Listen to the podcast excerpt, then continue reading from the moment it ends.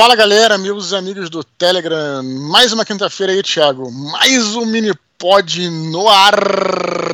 Beleza? Fala, Dudu, beleza, cara? Mais um mini pod, cara. E vamos começar já falando. E o Pix? Pois é, cara. Eu queria aqui fazer um agradecimento especial aí, cara. As pessoas que a gente, né, semana passada a gente é, começou a disponibilizar aqui a nossa chave Pix para quem quisesse doar ou ficasse à vontade e tal. Teve uma galera que fez doação lá. É, eu não sei se eles querem que fale o nome deles, mas eu queria abrir então hoje o nosso, o nosso mini pod agradecendo essa galera, né, Thiago? Que Porra, legal, cara, pessoal, que legal. Sabe o que eu achei mais maneiro? Na verdade, não foi nem a, a grana em si, cara, sinceramente, mas foi o. Porque no Pix eu nem sabia.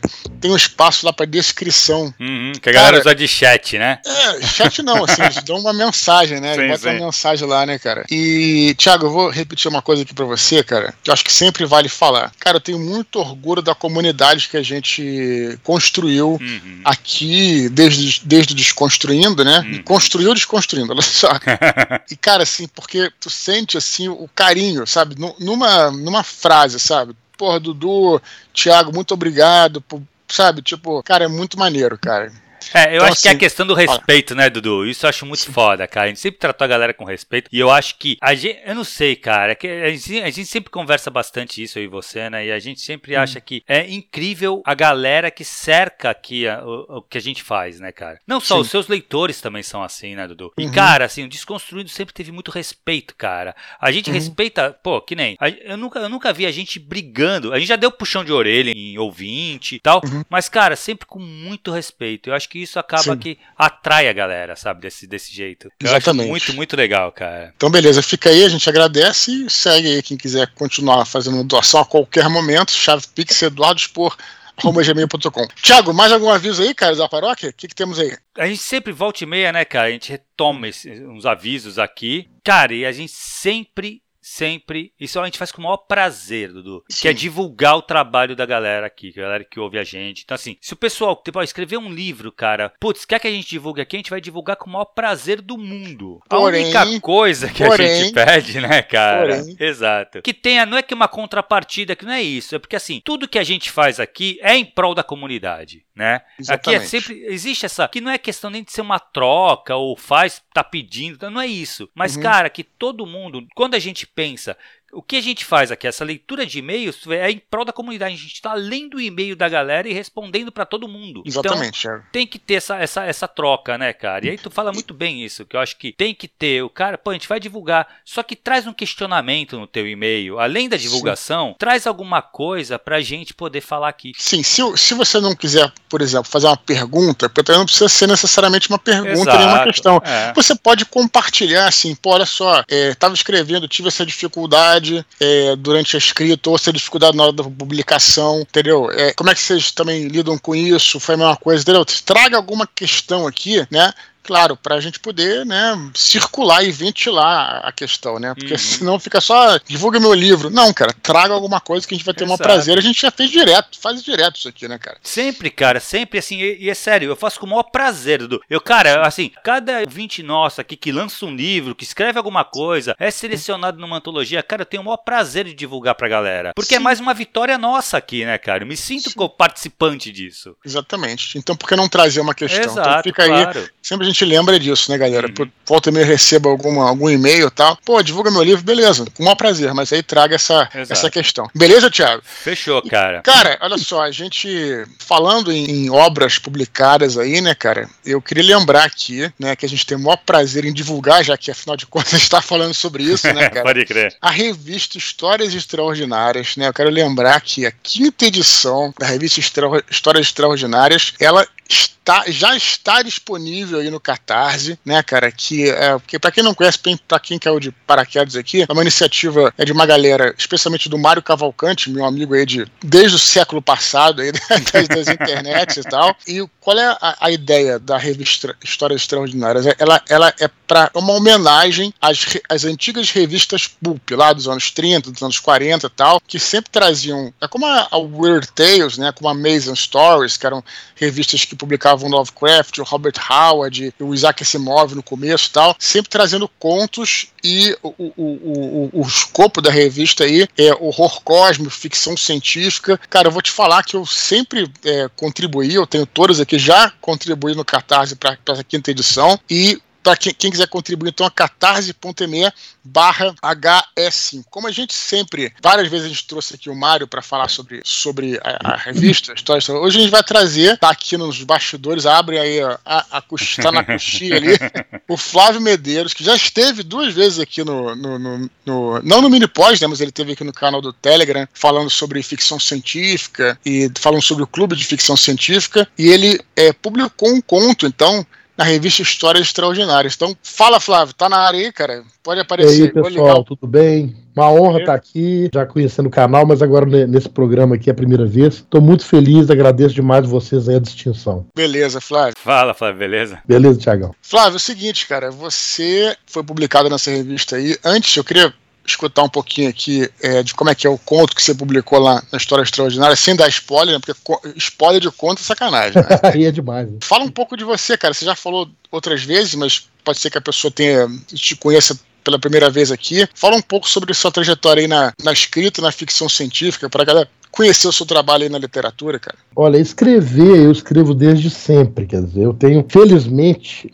de algum lugar eu trouxe uma, de, da infância mesmo, uma facilidade para escrita. E então minhas redações de escola, essas coisas, sempre eu, era um grande prazer e era um grande sucesso na escola quando eu escrevia. Lá pelos anos 2000 eu resolvi que eu deveria fazer algo mais sério em relação a isso, né? Uhum. Então eu comecei a escrever meu primeiro romance, que foi o Quintessência. Uhum. E é uma história de de ficção científica passada na minha cidade, que é Belo Horizonte, nos últimos anos do século XXI. Então é uma história que envolve terrorismo, que envolve clonagem, ela tem uma série de tecnologias, mas num ambiente familiar que é da minha cidade. Né? E esse livro foi muito bem recebido, foi meu cartão de apresentação no, no fandom, ninguém me conhecia, né? porque a ficção científica brasileira naquele tempo era quase que uma exclusividade Rio-São Paulo. Né? Uhum. Belo Horizonte estava a distância igual a Andrômeda de, de, de, da ficção científica nacional. Então, eu cheguei com o livro, os caras falaram, pô, quem é esse cara que chegou com o romance pronto? Foi autopublicação, né? Que ninguém conhece. Então foi meu primeiro livro. Aí comecei a ser convidado para antologias, já tenho histórias publicadas aí, mais de, mais de 15 antologias em papel e outras coisas virtuais aí. Uhum. É, nesse caminho aí andei ganhando os prêmios, eu ganhei o Argos 2012, de melhor história curta do ano 2012, que é, é, é para mim um, é um prêmio muito significativo, porque ele, é, ele é conferido pelos autores e leitores de ficção científica, gente que conhece uhum. o ramo, né? E é uma história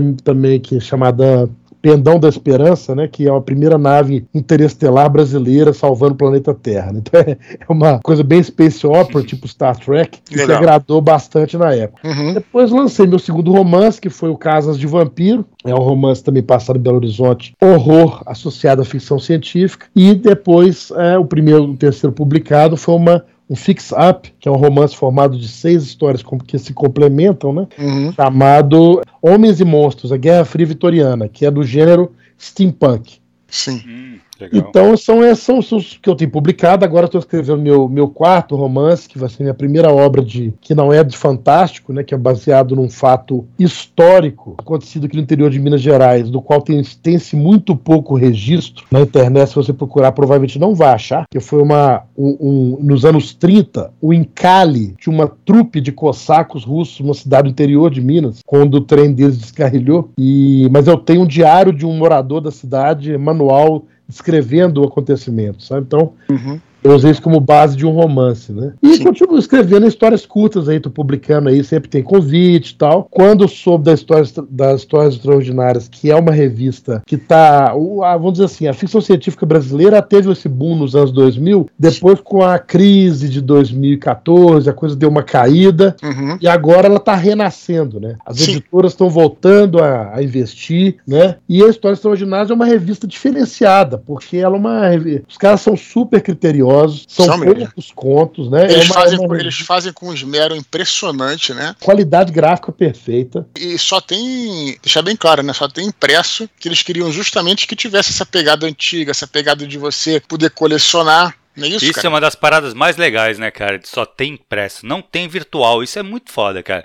Pro é, dia legal. de hoje, é uma, é, uma, é uma coragem, né, cara? E lógico que a gente tem o, o, Catarse que pode garantir esse tipo de coisa. Eu acho sensacional. O, o Flávio tava falando aí da parte gráfica, lembrando também que o, que o nosso amigo Andrés é que faz, né, cara, a, as capas. É não, um... não só, não só o Andrés, como não só o Andrés, como É o Paulo Baia, foi publicado, é. que é nosso Sim, ouvinte aqui também. Exato. As capas são lindas, as capas são lindas. Todas. Lindas, é. Sim. E essa, essa em especial, a, a cinco, eu falei pro Mário e falei pro André. Foi a melhor de todas. Tá lindíssima. Linda, né, cara? Tá linda tá. mesmo, cara. Continue, é, Flávio. Desculpa aí, cara. É uma, é uma revista que publicou aí caras muito feros, né? Que é o, o Gerson Lodi Ribeiro, hum. o Roberto Causo. Quer dizer, são nomes já consagrados da sociedade brasileira, né? Sim. Então, para mim, é uma grande honra ter, ter minha história aceita pela revista, né? E agora deve sair esse conto na próxima aí, na próxima edição. É uma revista quadrimestral, quer dizer, tem uma tiragem demorada, né? Então é, uma, é um privilégio para mim mesmo estar poder participar disso aí. Sim, é, é só essas iniciativas que às vezes podem começar não tão grandes, lógico, começa pequena, né? Mas é, eu acho muito importante para fomentar.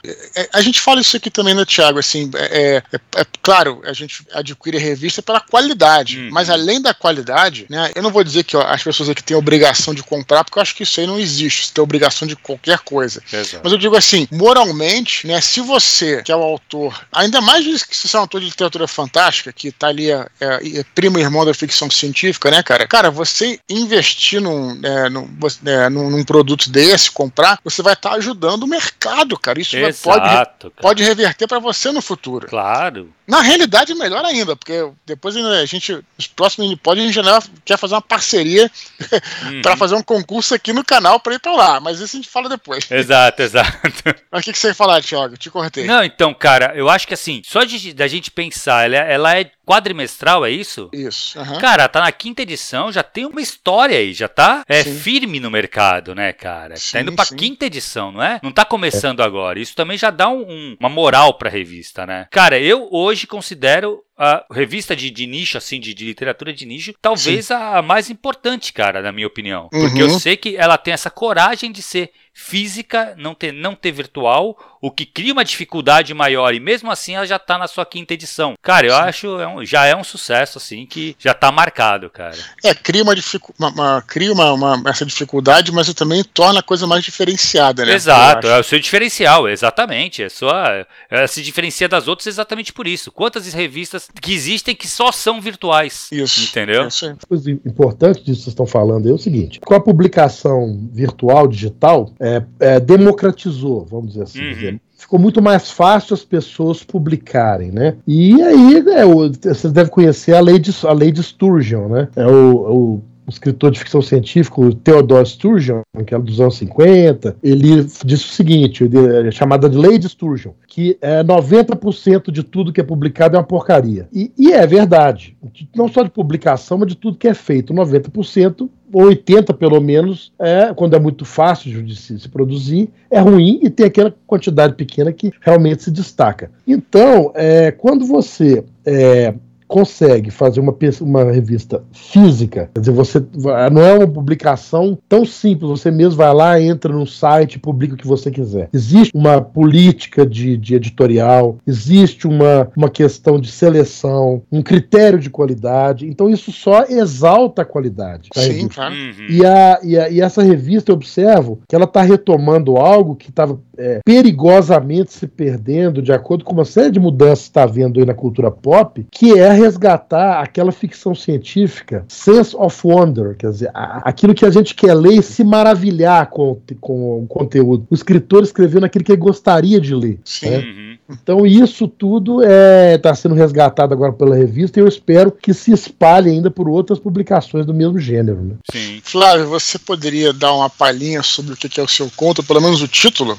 Galera. Com certeza. É, primeiro, eu, dizer, eu queria dizer o seguinte: que eu sempre gostei de escrever uma coisa no, no, Fantástico, que é o seguinte: que é explorar aqueles mistérios da história da humanidade, uhum. ou aquelas histórias que têm alguma coisa bizarra que se eternizam no tempo sem que sejam bem explicadas. Né? Uhum. Eu escrevi um livro inteiro sobre isso, que foi o Casas de Vampiro, onde eu dei explicações assim, é, dentro da, da ficção científica para fenômenos como a explosão de Tunguska, que foi uma explosão nos anos 30 na Rússia, que equivaleu a uma bomba atômica numa época onde não existia a bomba atômica. Que ninguém até hoje sabe o que, que foi, né?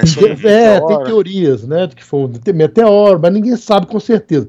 O efeito na floresta foi o efeito de uma explosão nuclear, né? Uhum. A possibilidade de vida em Marte, a existência da Atlântida, alguns personagens bizarros como Rasputin, né, que, tem uma, que teve um poder ab absurdo na, na Rússia czarista e que a morte dele foi uma coisa muito bizarra. Os caras tentaram matar ele de dez formas diferentes e o cara não morria simplesmente, né? Uhum. É, então é a história de alguma coisa ligada ao nazismo. Então eu peguei todos esses, todos esses mistérios uhum. e coloquei nesse livro da, da, da, do Casas de Vampiro, né? Dando uma explicação. Me diverti muito criando explicações para isso. Agora teve um que eu deixei de fora e é o que eu exploro, exploro nesse conto. Uhum. O, conto o conto se chama O Gosto da Eternidade e é sobre Stonehenge, né?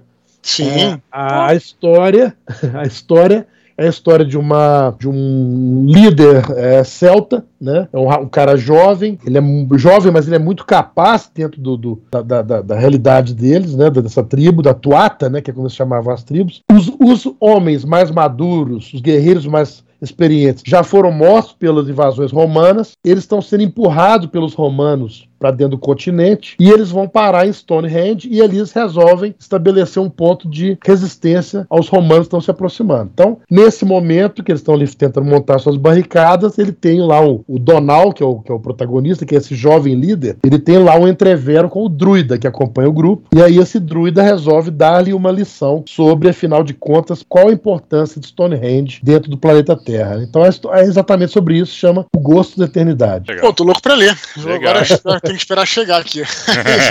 eu não vou querer, eu não vou te pedir nada antes, não, porque eu quero ter ela em mãos aqui. Ah, maravilha, maravilha. A gente vai a ler os e-mails aqui. O Flávio está convidado para continuar com a gente. Lembrando, finalmente vai estar no link aqui no descritivo do áudio, o link para o Catarse, catarse.me barra HE5, quer dizer, Histórias Extraordinárias 5.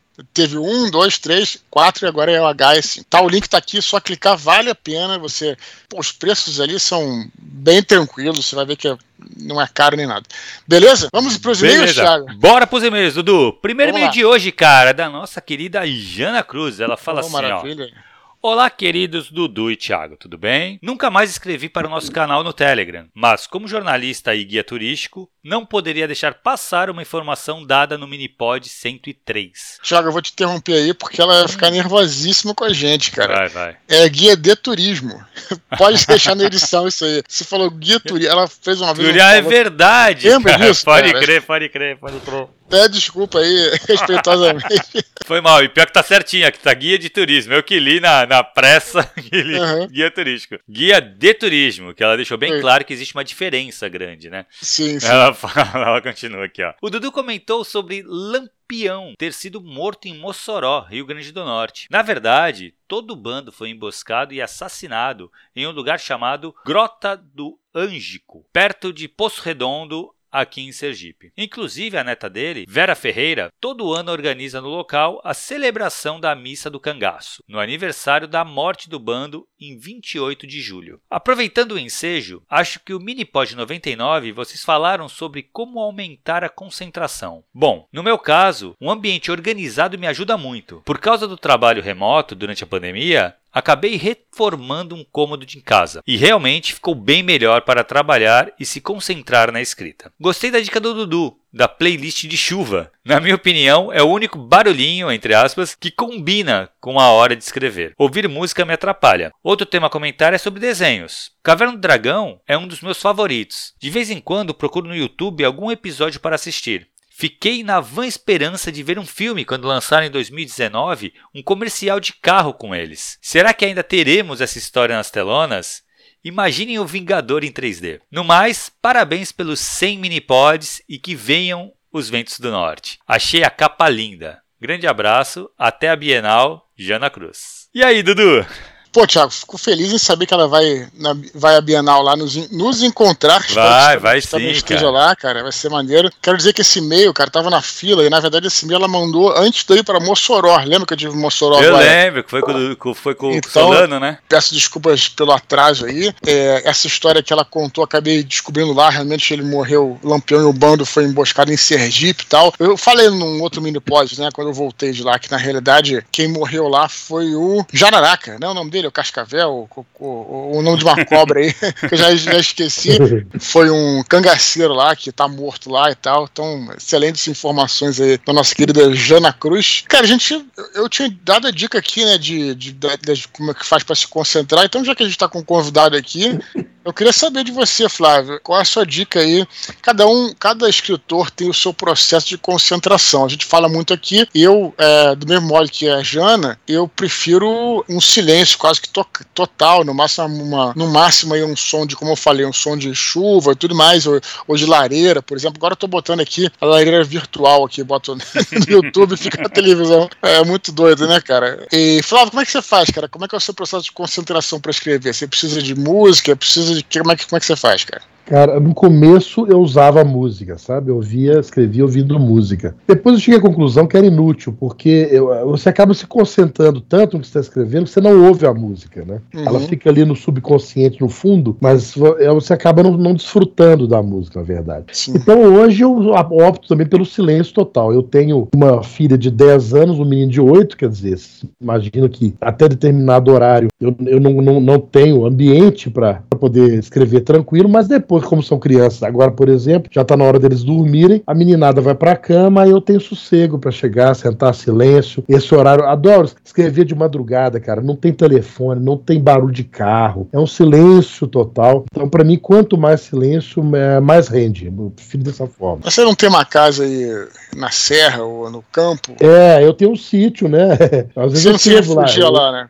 É, é. Bem que New Gamer, né, cara? New Gamer que se isola, vai não sei pra onde e fica lá um mês trancado. Não, eu, eu, acho que a casa dele, Thiago, que parece que tem uma tem um bangalô que ele fez só pra. Porque a casa dele é uma propriedade grande. Eu, eu acho que é isso, Thiago. E, e aí é, tem no meio do mato, ele fez um bangalô que é só pra ele escrever. Eu acho que é isso. Foda. Né, e tem a é casa dele, né? Uhum. É, aí na propriedade daqui, sei lá, tantos metros, tem essa. No meio do com árvore, o, o escambau, entendeu? Tipo um coreto, assim, de, sabe? Pô, perfeito. Tem um, um sítio aqui próximo a BH, né? E na pandemia até a gente ficar bastante tempo por lá por causa do isolamento, etc. Sim. Mas eu tenho uma varandinha de fundo que ela dá para Eu vejo ou nascer ou pôr do sol, dependendo da hora. Uhum. Você pega toda a trajetória do sol, então eu coloco o computador na mesinha ali. Aquilo é uma delícia, né, cara? Você escreve ali, é passarinho voando e tal. Muito legal. Quanto é que tá? Ó, hoje tá a massa de ar frio essa semana aqui do Brasil. Quanto é que deve estar tá lá? Deve cara, tá... deve, dá. Aqui em BH tá na faixa de 19, 18. Tá, deve estar tá uns dois abaixo. Uns Pô, 17. Dois abaixo? Ah, é. dois abaixo.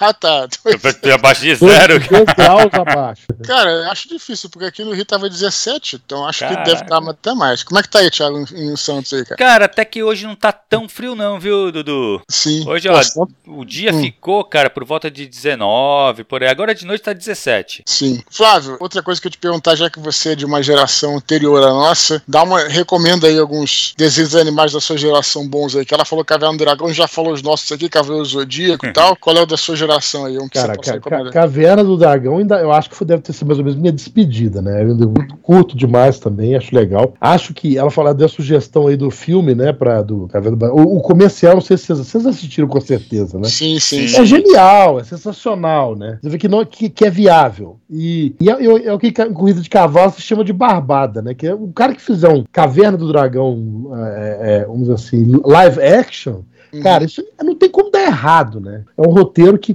possivelmente não, não é difícil você fazer uma coisa que vai dar muito certo. Eu não sei, talvez não tenha sido feito, eu imagino alguma coisa ligada a direitos autorais, uhum, né? Pode ser. Mas, uhum. eu, mas eu gostaria de ver também, já que você está falando da minha geração, para mim o meu desenho, o desenho, meu desenho preferido e que tem a, a, a, música de abertura das mais legais que eu conheço, que é o Johnny Quest, né? O Johnny ah, é? É da minha Pô, geração. É legal, é legal. Cara, aquela musiquinha, eu, eu coloco pra escutar escutar no, no, no, no Spotify só a música de Johnny Quest, que é aquele jazzinho ali no início, uhum. que é muito legal. Uhum. É uma, é uma, tinha também o Cavaleiros das Arábias, né? Que é na época dos Banana Split, né? Tinha um... Esse já não é na minha época, não. não né?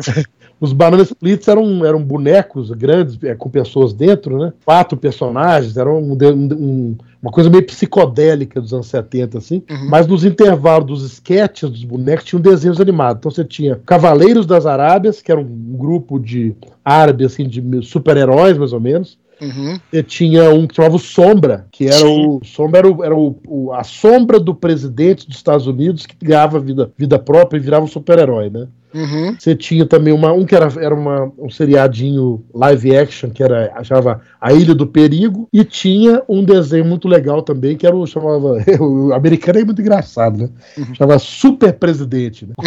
O cara era o presidente dos Estados Unidos e ele era tipo um Space Ghost. Ele, ele uhum. saía pro espaço, assim, era muito, muito, muito louco, né?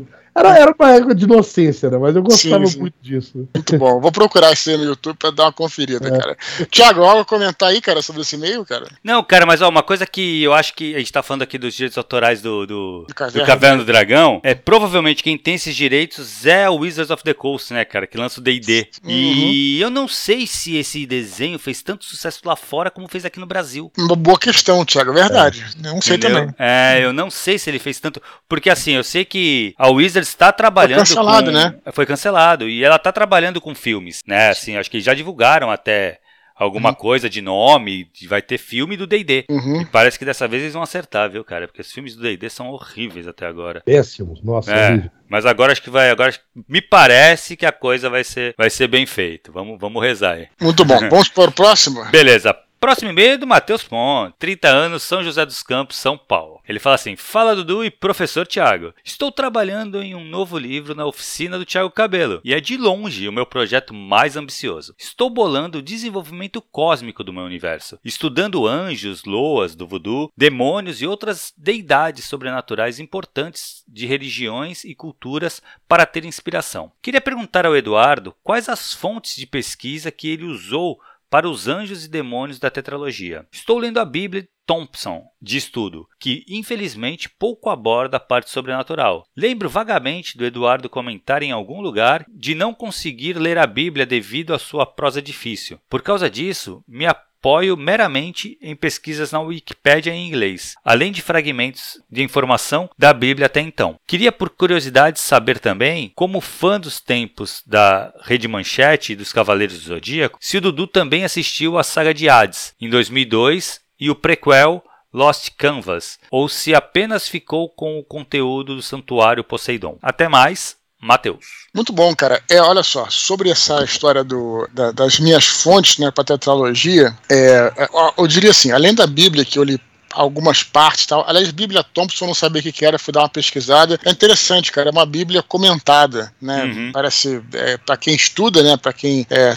estuda teologia, é, é, bem, bem legal pelo, pelo que eu pude ver. Tem um livro, cara, que eu citei lá no antigo Nerdcast, que é o livro do Gênesis que não é o livro do Gênesis bíblico, é um livro de um mitólogo chamado Rafael Patai e Robert Graves, dois mitólogos, né, dois caras estudiosos, Robert Graves e Rafael Patai, é, eles fizeram esse livro que pega algumas histórias antigas da Bíblia e, e fala, né, tem a história do, da, da deusa antiga, que é Terrum, dos, dos deuses primevos, tal, etc e tal.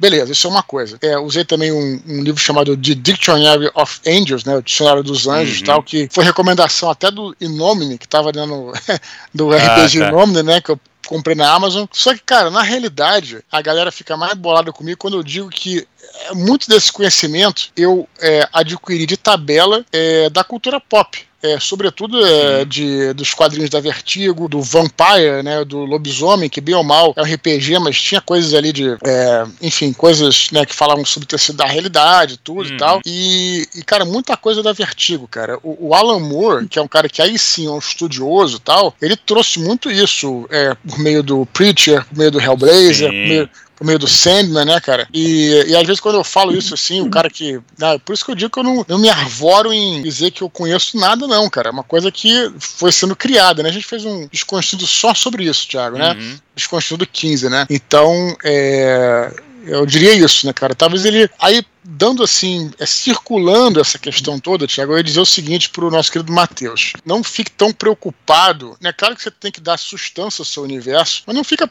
tão preocupado em ser perfeito, cara. Cara, você está fazendo um universo de fantasia. Né? Então, é, às vezes o cara fica muito preocupado em ter todo aquele conhecimento. Cara, às vezes um, uma linha já faz com que você crie um universo, né? Se você estiver escrevendo um romance histórico, entende-se melhor. Tá uhum. entendendo? Mas nesse caso, eu acho que talvez é, não, não se exija tanto para isso. Eu acharia, eu acharia isso. O que, que você acha, Thiago, antes da gente falar com o Flávio?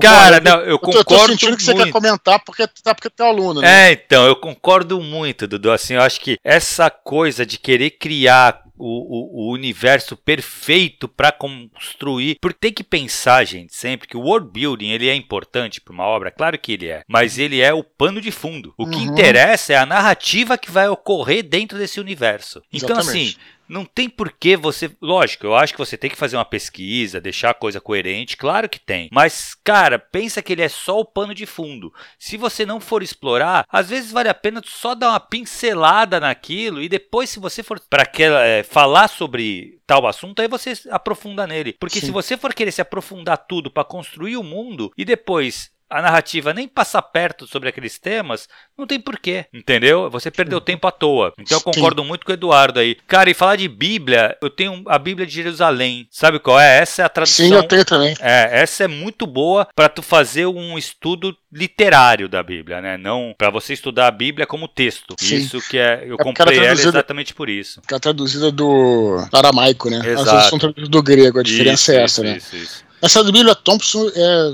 enfim, ela é, é diferente, é comentada e tal, mas realmente ela é mais literal, a Bíblia de Uhum. Jerusalém, né? É, é. Ô, Flávio, o que, que você acha aí do world building? O que, que você pode dar de dicas pro nosso querido Matheus aí, de construção de mundos aí? É, eu acho que cê- cê- vocês dois tocaram nos pontos principais aí, que foram, foram na mosca. Mas tem algo mais que eu queria acrescentar, que é o seguinte: eu gosto muito de citar um episódio acontecido com o Stanislavski, né, que é o, o grande, o grande é, teórico do teatro. É, mundial, né? Ah, o Hector Studio é baseado em Stanislavski. Toda a preparação de atores da Globo aqui no Brasil também tem como base Stanislavski, né? E, e tem um episódio que alguém perguntou ao Stanislavski se ele seria capaz de representar uma cadeira no palco. Uhum. E a, e a resposta dele foi muito interessante. Ele falou: olha, se essa cadeira tiver vontade de virar uma poltrona ou tiver medo de morrer queimada no incêndio, eu sou capaz de fazer. Se ela não tiver nada disso, você não precisa de um ator, use uma cadeira de verdade. Então eu penso que para literatura é a mesma coisa, quer dizer, esse, essa, essa parte visível, né?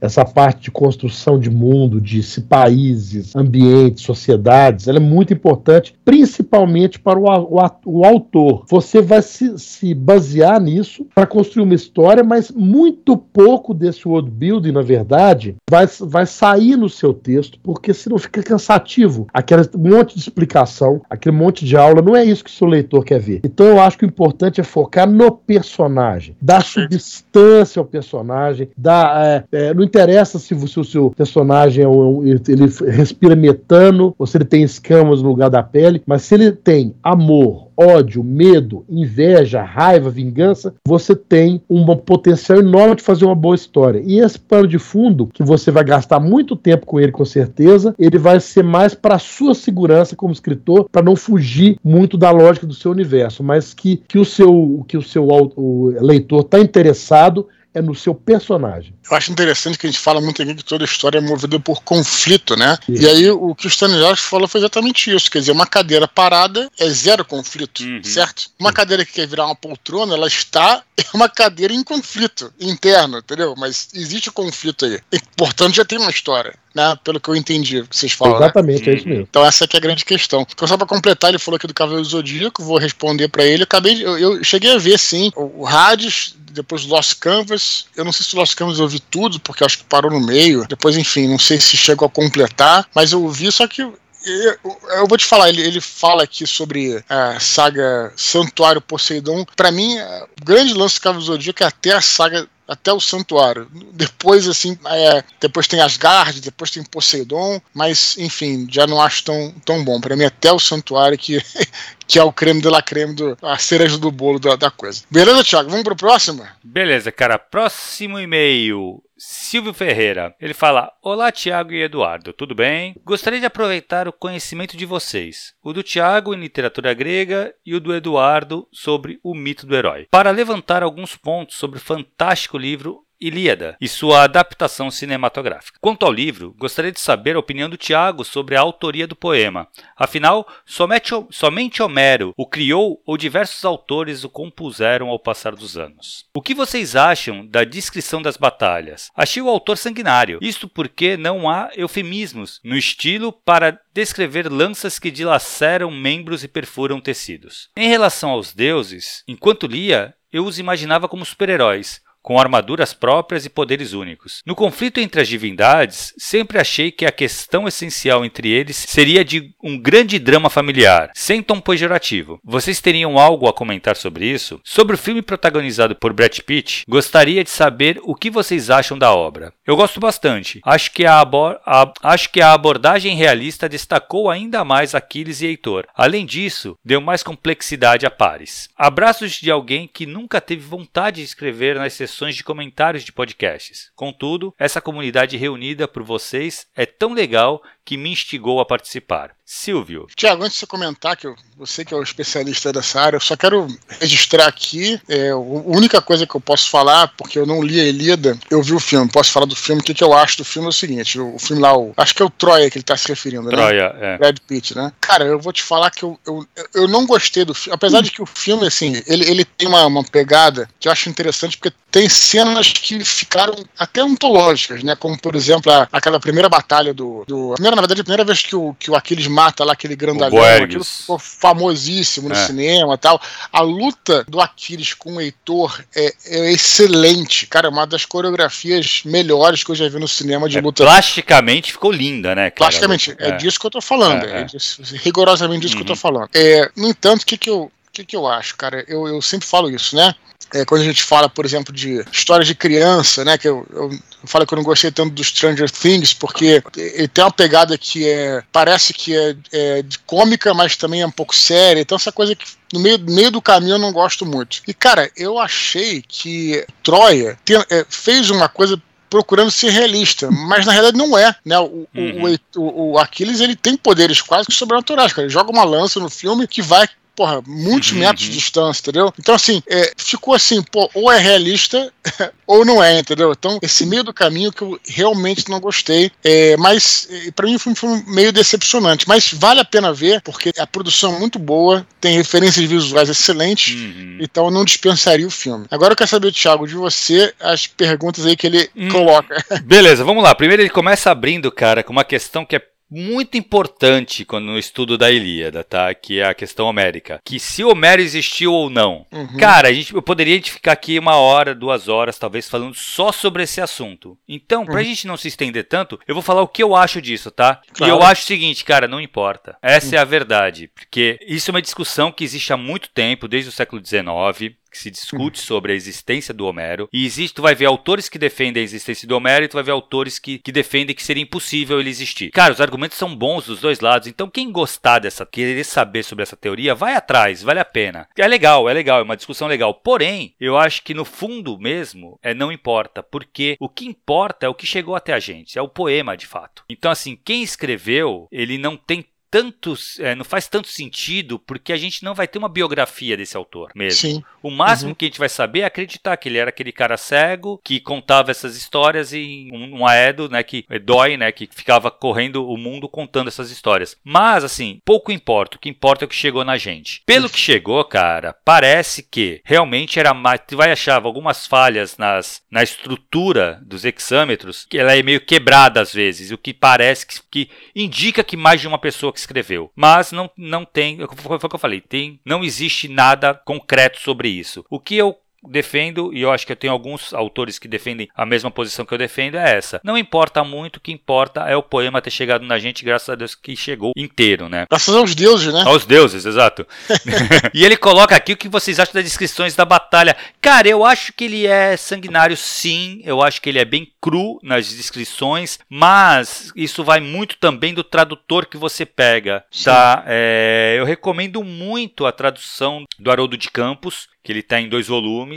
Ele é bilíngue, né? É, se você entender de grego, melhor, que você consegue comparar. Mas e a tradução, que ele não coloca nem como tradução, que ele coloca como transcriação, eu acho que talvez é a melhor que a gente tem em português. Tá? Uhum. Ela não é a mais fácil de ler, mas ela é a mais poética, é a mais bem construída, né? Com mais cuidado, me pareceu, na tradução. Se bem que teve uma que saiu há pouco tempo do. Eu esqueci o nome dele, cara, que traduziu, que tinha traduzido a Odisseia, ele era parceiro do, do do Haroldo de Campos. Eu, vou, eu não vou lembrar o nome dele agora. Que ele traduziu ano passado ou ano retrasado, ele lançou a Ilíada. Eu não uhum. li essa, essa aí, que parece que está muito boa também. Uhum. Que ele fala aqui dos deuses, né? Em relação aos deuses, É, cara, na verdade, é, eu não acho eles muito como super-heróis, não, no, na Ilíada. Eu acho que eles têm participações. Cara, que isso vai emendar um pouco do que eu acho do filme, tá, Dudu? Eu acho que se você tirar os deuses da Ilíada, você desconstrói a história. Cara, foi essa dissonância que, apesar de eu não saber, eu senti, Thiago. É. Sabe? Ele destrói a história, porque por mais que o, a, a, treta Aquiles e Heitor seja o, o coração dessa narrativa, é, os deuses. Né? Os deuses é que preenchem isso. É por causa dos deuses que isso aconteceu. E se você uhum. tira os deuses da Ilíada, é, sobra muito pouco. Entendeu? Sim. Que nem, pô, tem a passagem que ele fala dos deuses, que eu acho que me vem à cabeça assim, sempre que eu lembro da Ilíada e lembro dos deuses, tem duas cenas. Uma bem no começo, que é no primeiro canto, que, a, que é onde o Aquiles é chamado para a barraca do, do Agamemnon, e o Agamemnon tira ele, tal, que ele se revolta e sai da luta, ele chega a colocar a mão na espada, e a Atena aparece e segura a mão dele, para que uhum. ele evite que ele saque a espada. Porque se ele uhum. sacasse a espada ali, ia dar uma merda absurda. Então, Sim. assim, essa cena é muito bem descrita, muito poética, muito bonita. E a outra cena que eu acho incrível dos deuses é quando a Atena também guia o, o Diomedes isso acho que é no canto quinto, salvo engano. Ela guia o Diomedes contra o Ares. E o uhum. Diomedes chega a ferir o deus. Lógico, uhum. guiado pela Atena, não é ele sozinho. Mas ela desvia uma lança que o Hades joga nele, e depois ele joga uma lança que fere o, o, o Hades, não, desculpa, o Ares, o deus da uhum. guerra. Uhum. Então, assim, Cara, na verdade a Ilíada, ela foi movida pelos deuses, ela é uma guerra entre os deuses. E se é um grande drama familiar, é como tudo na literatura grega, cara. A literatura grega basicamente é a treta dos deuses, que Sim. reflete nos humanos. Flávio, algo a acrescentar sobre esse assunto aí, cara? É, essa é interessante essa literatura grega clássica, né? Eu não sei se a gente pode usar essa, essa expressão, mas a, a, a influência dos deuses ali é, é, era, era, a regra do mainstream da época. Quer dizer, uhum. toda literatura aceita pela, pelas pessoas, quer que fez sucesso, quer que foi adiante, ela tinha esse fundo, né? E isso tá até hoje, nós, curiosamente, nós, a segunda vez não vou falar em teatro aqui, né? Falei do, do Stanislavski, mas isso tá na base da origem do teatro, da, aquela, aquelas máscarazinhas, né? Da comédia, da tragédia, né? Aquela uma, uma, sorrindo, né? E a outra chorando, né? Aquilo, na verdade, tem a ver com a, a própria origem do teatro, do teatro grego, né? Que era a tragédia e a comédia. A tragédia grega é toda é, é baseada nisso, quer dizer, que os deus, é, a literatura mainstream da época dizia o seguinte, que nós humanos somos meros instrumentos na mão dos deuses, eles definem nosso destino, eles definem o que nós vamos fazer, eles fazem o que quiserem conosco, e nós temos que aceitar isso. Então, é, daí vem essa, essa Édipo, né? É, uhum. várias histórias onde o ser humano simplesmente é um joguete é, diante dos caprichos dos deuses. E isso, e aí surge a tragédia grega, baseada nesse princípio. E a comédia vai surgir depois como uma reação contra, como, como toda cultura tem esse pêndulo, né? A coisa vai e volta, uma ridicularização desse, do predomínio dos deuses, né? Então eles riam do, do, do, do, da nobreza, eles riam dos deuses, mas é, era essencialmente os deuses tinham tinham estar tá sempre por trás das, do que acontece com o ser humano. Daí vem até aquela expressão Deus ex machina, né? Que, uhum. que vem lá do, do, teatro grego, quando é, é uma, uma, expressão que é, é, abominada quando você, você critica o texto de alguém, dizer que ele usou esse recurso, Deus ex machina, que é onde os caras entravam numa situação, uma sinuca de bico qualquer, não conseguiam sair dela e diziam, diziam dos deuses para resolver a questão. Era uma máquina ali por trás dos bastidores do palco. O cara descia pendurado numa corda, era uma máquina que, que fazia cair no palco. Então esse Deus é que resolvia, na verdade, em última instância, tudo o que acontecia, né? Então eu penso que esse, essa literatura clássica, essas histórias que ficaram para nós nessa época, é, realmente é, é, inevitável. Não tem como separar os deuses dessa, desses textos, porque isso na verdade era a essência hum. do uhum. que eles queriam dizer na época. Né? Exato. Eu acho perfeito o que vocês estão falando. Olha só como é que são as coisas. Eu sou um cara que não conhecia Ilíada, quer dizer, não lia a Ilíada, né? Eu tenho muito menos conhecimento que vocês. E eu é, concordo plenamente, é, e, e, e, sem conhecer, entendeu?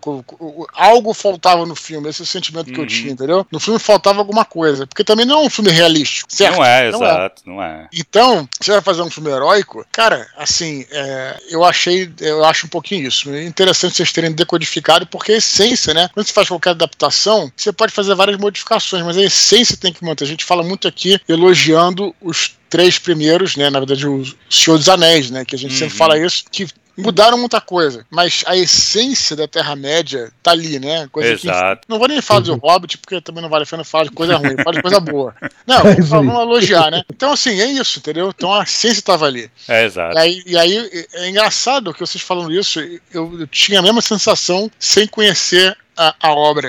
É Bem Uhum. interessante. Cara, um bagulho que é foda desse, desse filme, só pra, só pra gente encerrar, é, Claro. eu acho que eu não, que eu não curti. Eu, assim, eu tenho muito respeito pela, pela, pela literatura grega, porque foi um objeto de estudo. É um negócio que eu gosto muito, que volte e meia eu revisito. Então, eu tenho muito respeito pela, pela, pela literatura grega. Cara, no momento que eles mudam algo que vai alterar toda uma sequência de obra, que nem, pô, eles matam o Menelau, cara. A morte do Menelau, ele acabou, é, tem toda uma, tem toda uma estrutura, o próprio Odisseu, a própria Odisseia, ela tem, vai depois o Menelau aparece na Odisseia. Como é que eles me matam? O- Não, o- o- e tem mais. cara? Porra. Ah, E tem mais, o, o Aquiles morre com uma É. flechada no calcanhar, né? E assim, tipo, ninguém morreria. Fe- Tá, Na, no- até- na realidade, não, né? Não, no, pode, no- Ter, tipo assim, pode até morrer forçando a barra, entendeu? Tipo assim, É. força a barra, o cara fica com uma infecção tal, tudo bem.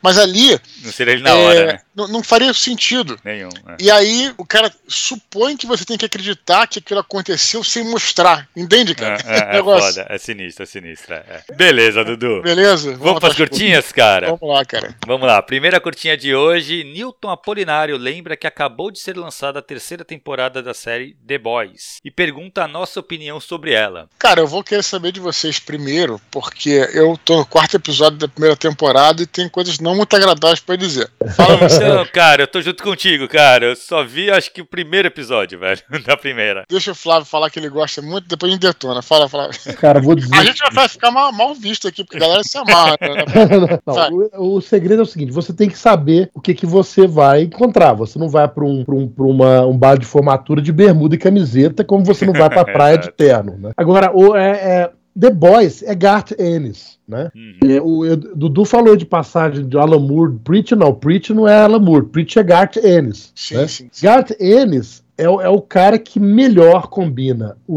o elemento fantástico com o mundo cão da realidade. Então, é, as, é, Preacher, né, é, que também virou um seriado na, na Amazon Prime, mas infelizmente se distanciou muito da essência da história e não acabou não fazendo sucesso. Teve umas três temporadas ou quatro, se não me engano. É, é uma, é, uma, é, uma, é uma, uma obra que, que abusa muito disso, né? Que é o escatológico e o gore, aquele sangue e tripas à vontade. Mas o mais interessante é aquela podridão humana que ele coloca ali das, das pessoas, né? Que na verdade The Boys é sobre isso. Como é que seriam super-heróis se fossem pessoas vivas como nós? Né? A tentação do poder, da mídia, etc. Né? Que eu, eu acredito que seria mais ou menos por aquele caminho mesmo. A série foi publicada, é, é, os quadrinhos The Boys, né? Foram publicados aqui pela Devir, a série inteira. Eu, eu li a série inteira. Eu gosto, sempre gostei muito. Se eles conseguirem. é, Há, há diferenças no, no seriado em relação ao quadrinho, mas não, não ferem a essência da obra, né? Não chega a ser. É, toda, toda mudança de mídia tem, tem que ter uma, uma alteração. Mas não chega a ferir a essência como fizeram com Preacher. Então eu acho que vai longe. Eu tô, eu tô esperando ansiosamente o episódio 6 dessa temporada, que nós vamos ter o Hero Gasmo, né? Não sei se você ouviu falar do Hero Gasmo. É o- Eu acho que eu entendi, mano.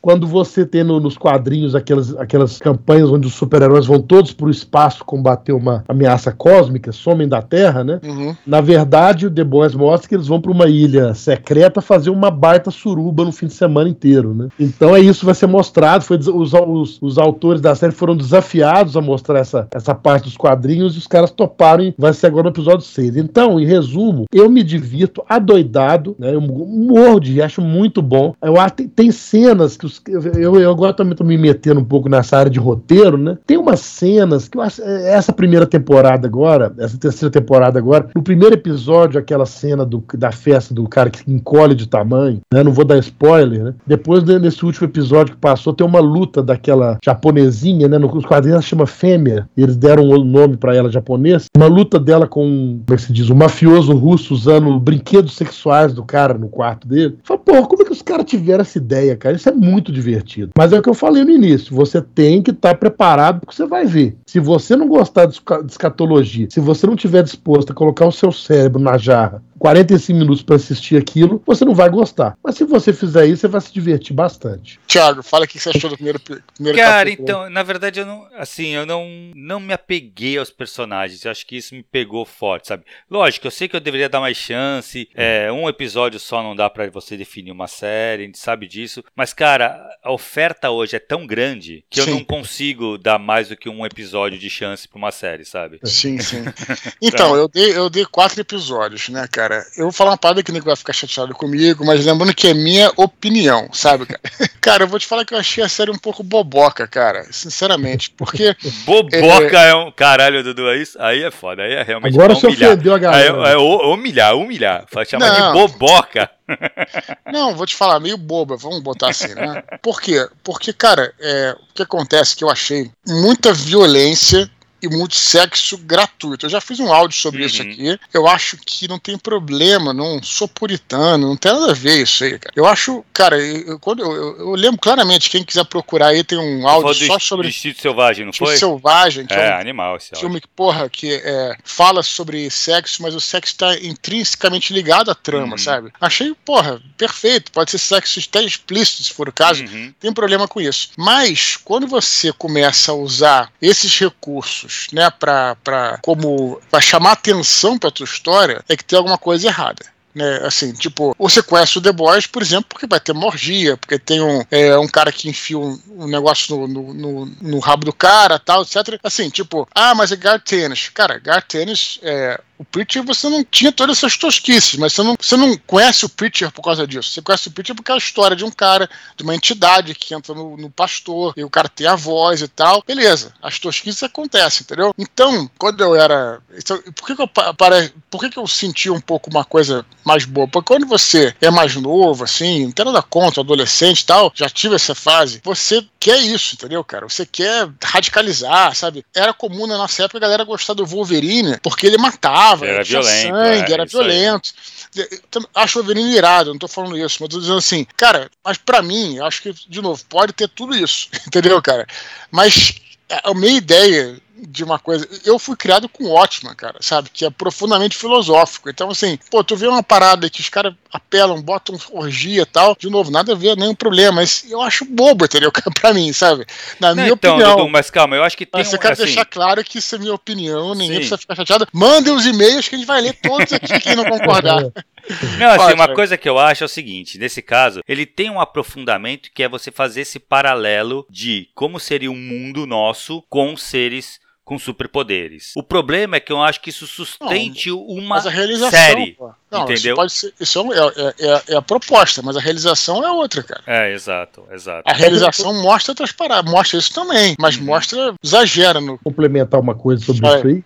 Que, que eu li, quando disse eu li, eu li a série inteira em quadrinhos, né? E você ter essa visão do início ao fim algo é realmente eu acho que é isso que o, que o Dudu falou mascara um pouco essa questão essencial que é a questão do, do, do, do poder absoluto corrompendo absolutamente né mas uh, é interessante quer dizer, é uma história de caras pessoas que não têm superpoderes e cujas vidas foram ferradas de alguma forma pela ação dos superpoderosos que estão querendo se vingar. Na verdade, a história é sobre isso. E é interessante, se, se essa série for seguindo até onde os quadrinhos terminam, se eles seguirem a essência da trama até o final, é um dos finais mais sinistros que eu já li na, na, na história em quadrinho na minha vida. Quer dizer, no final você começa a se questionar qual é o seu conceito de herói e de vilão. Então, assim, peraí, esses caras The Boys, eles são os mocinhos. Aí vai chegar um momento, né, assim, que sem querer dar muito spoiler, onde eles começam a triunfar sobre os, os poderosos. E aí, o que que esses caras vão fazer, né? Então é muito interessante, assim, você lendo um arco longo, né? Uhum. É, ele traz um questionamento muito interessante. Só que, como vocês falaram aí, é, o, o Garth Ennis não se contém. Eu lembro quando ele começou a soltar The Boys e quadrinhos, o pessoal é, que leu Preacher, né, falou, nossa, é, você vai, você vai usar o mesmo, mesmo tipo de violência que usou em Preacher? E ele respondeu o seguinte: olha, vocês não viram nada ainda. E ele cumpriu, né? Pelo menos isso. Ah, ele também fez o. Ele também escreveu o Justiceiro, né? Se eu não me engano, da, da foi, Marvel. Foi, também. teve uma, uma fase ótima. Uma fase, fase excelente também, eu me é. lembro foi muito boa. É, não sei, em quadrinhos eu acho ele legal, mas pode ser que. É, estou pronto a mudar a opinião, se alguém quiser mandar os e-mails. O que mais, Thiago? Vamos lá. Beleza, vamos lá, cara. Segunda curtinha de hoje, Carol Angel disse que encontrou no YouTube um audiolivro de A Batalha do Apocalipse. Ela afirma que abomina a pirataria e nos pergunta se é o caso e se deve denunciar o canal. E Dudu, não tem audiolivro não, né, cara? Não, cara, ela, ela me mandou esse link aí. Na verdade, o que acontece? A gente, quando você faz o contrato, meu contrato é, tem também incluído contrato de audiolivro gratuito, mas isso é projeto especial para os cegos, né? Que é a, a, a Fundação é, Dorina Novil. Vale até falar aqui que eles fazem um trabalho belíssimo. Cara, eles pegam os livros e fazem essa leitura, né? Não é bem uma tra dramatização, essa leitura. E pelo que eu vi lá, na verdade, é uma essa, essa leitura que um locutor fez do livro, que é para cegos, né? Então, assim, não tem necessidade de denunciar, não tem nada. Você tem que denunciar se é, eles estiverem cobrando para isso. Tá monetizando, Porque, né? É, exatamente. Aí é pirataria. Hum. Caso contrário, nesse caso, não é pirataria porque estão divulgando uma coisa que é para é, deficiente visual, entendeu, cara? Uhum. Então, é só para deixar claro, pode ficar tranquila, mas você vê alguém cobrando, e, enfim, é, aí já aí já você Exato. tem que. Porque justamente é, o contrato é para ser gratuito para esses deficientes visuais. Então, se o cara uhum. cobrar, ele não só está ferindo meus direitos autorais, como está ferindo nessas pessoas. Né? Então, pelo que eu vi lá no YouTube, não, não tava cobrando nada, enfim. Então, pode ficar tranquila. Só para esclarecer, beleza? Beleza, Dudu. E última curtinha de hoje, Daniel Orlando diz que era muito fã do Papo na Estante e relembra que no final de cada episódio o Tiago perguntava o que os convidados estão lendo. Sendo assim, ele nos pergunta o que estamos consumindo de literatura neste exato momento. Quem quer começar aí? Nosso convidado. Aí, Flávio. Oi. Olha, eu estou atualmente lendo, alternando dois livros, né? Um dele é o Escrever Ficção do professor Nossa. Luiz Antônio de Assis Brasil. Maravilhoso. Excelente, excelente. Isso é essencial para qualquer escritor. Quem goste de queira escrever, queira se aventurar a isso, tem que ler esse livro. E está sendo muito compensador para mim, porque eu estou vendo coisas aqui que eu, eu é, intuitivamente, nos meus primeiros escritos, já fazia e ele está me esclarecendo aqui a importância e como fazer isso melhor. Então, eu senti que eu estou no caminho certo, gostando muito. E o outro livro é o Armas, Germes e Aço, do Jared Diamond. É um livro que ganhou o prêmio Pulitzer e é um livro que conta é, desde a pré-história, a formação das sociedades humanas, a sua migração progressiva pelo mundo e por que, explica por que que algumas floresceram e se desenvolveram mais do que outras que eram bem anteriores a ela, né? Quais os fatores que influenciaram isso, quais os fatores que influenciaram ali na, na, na vitória, por exemplo, dos europeus, dos espanhóis sobre os astecas e sobre os povos da, da, das Américas, de uma forma muito, muito interessante, muito detalhada e muito técnica, e eu estou gostando muito desse livro também. Parece interessante. Como é que é o nome? Repete aí. Armas, Germes e Aço. Interessante, não conhecia ele explica, não. Ele explica lá no capítulo 3 como é que 168 soldados espanhóis venceram uma batalha contra 40 mil astecas. Ele explica isso detalhadamente. É muito legal. Legal. Interessante. É. Tiago, quer falar você? Depois eu, eu fecho. Cara, eu tô fazendo muita leitura crítica, então tô lendo muitos livros de trabalho que não foram publicados ainda. Uhum. Então tá realmente consumindo muito do meu tempo. E cara, eu comecei a ler, comecei a ler assim, realmente comecinho mesmo, foi, eu tô nem, nem, nem bem, bem na, na introdução da introdução da introdução do livro O Falcão de Esparta. Ah, sim, tem meu, que, meu é, então. Tem meu negócio lá. Que é da Record, por sinal. Isso aí. Cara, eu gosto muito desse, dessa história específica dos 10 mil, né? Então eu quero. Eu tô bem empolgado, assim, pra ler esse livro. Muito bom, Thiago. Cara, eu tô lendo, além do, do escrever ficção, que eu vou ler durante algum tempo, né, cara, que eu tenho lido bastante, é, eu leio muito lentamente o escrever ficção também, porque cada entrada daquele livro é uma aula, né, cara? Então, é, então assim, cara, esse livro, Dudu, é um livro que eu sempre pego pra reler. Reler assim, pegar Sim. parte, sabe? Ele tem muitos Sim. exemplos, né, cara. É, é, maravilhoso, maravilhoso. E você não tem como absorver todo o conteúdo de uma não vez dá. só, cara. Então, por isso que eu tô lendo muito devagar. E de ficção, tô lendo. É, aliás, é interessante que o Flávio ter citado é, a história dele, né, no começo do, aqui do nosso áudio, no nosso, nosso mini pod, que eu tô lendo um livro do Cornell, cara, que é o Stonehenge, cara. Tô achando ah, excelente. Olha só que bacana. O livro é muito bom, cara, muito bom. Vou te falar, cara, assim, eu tô no quarto capítulo, assim, tô gostando muito. E o, o, o Corner ele tem essa coisa de do mundo cão, né? Ele ser uma coisa crua, né? Ele gosta muito de escrever sobre isso e tal, e tá passando. E, e, eu acho que é o livro que se passa num período mais antigo que ele já escreveu. Né? Que Stonehenge, é, pô, é lá do quase que pré-histórico o negócio, né? Então, assim, vale a pena, eu tô gostando bastante. Então fica aí, nosso que Daniel legal. rolando aí as nossas recomendações.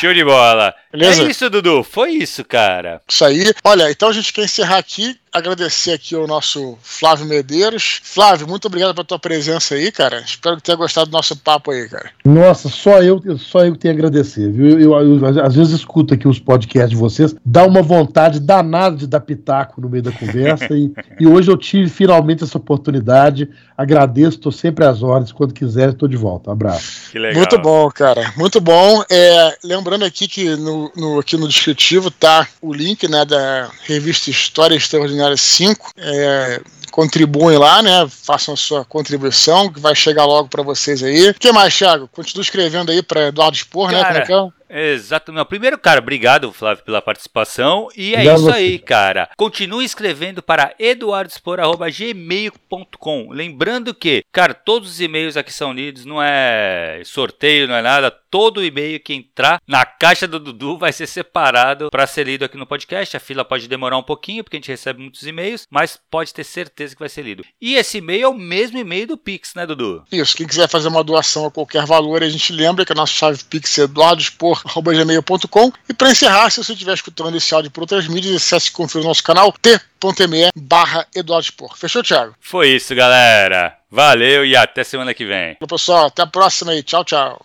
Tá, boa noite.